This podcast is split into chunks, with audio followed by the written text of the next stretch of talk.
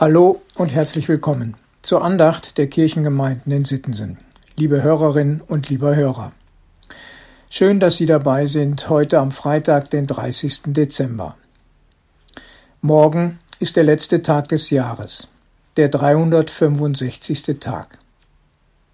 Welche Erinnerung ist besonders ausgeprägt an die zurückliegenden Tage?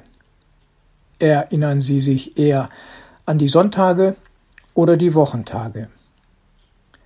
52 Sonntage haben sie in dem nun ablaufenden Jahr gefeiert.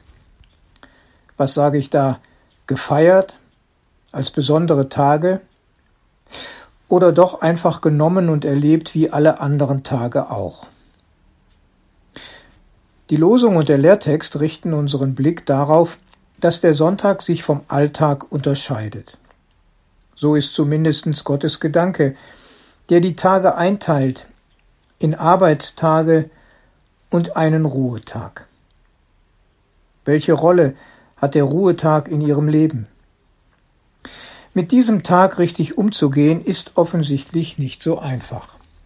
Gott macht immerhin eines seiner zehn Gebote zu einer guten Regel für unser Leben, um den Sonntag in besonderer Weise zu achten.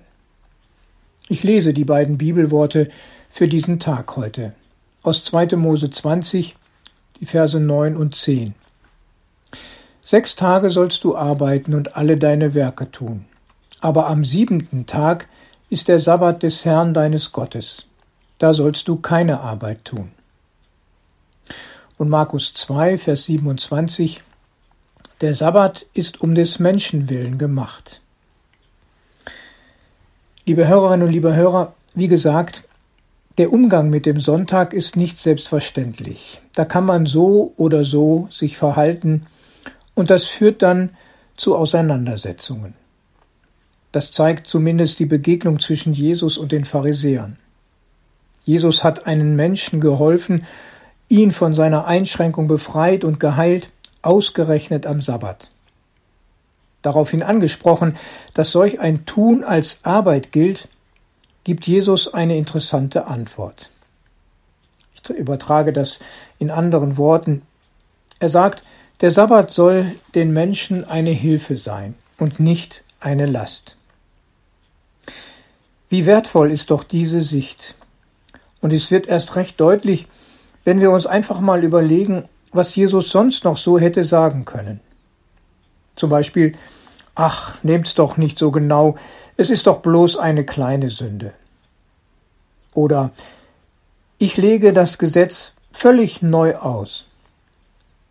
Oder ihr konzentriert euch auf den Buchstaben des Gesetzes. Mir geht es um den Sinn, der dahinter steckt.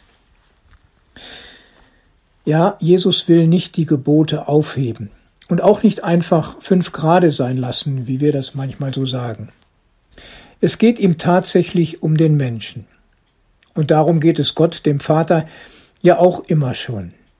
Die Gebote sollten eine Lebenshilfe sein, gute Angebote für ein gelingendes Leben.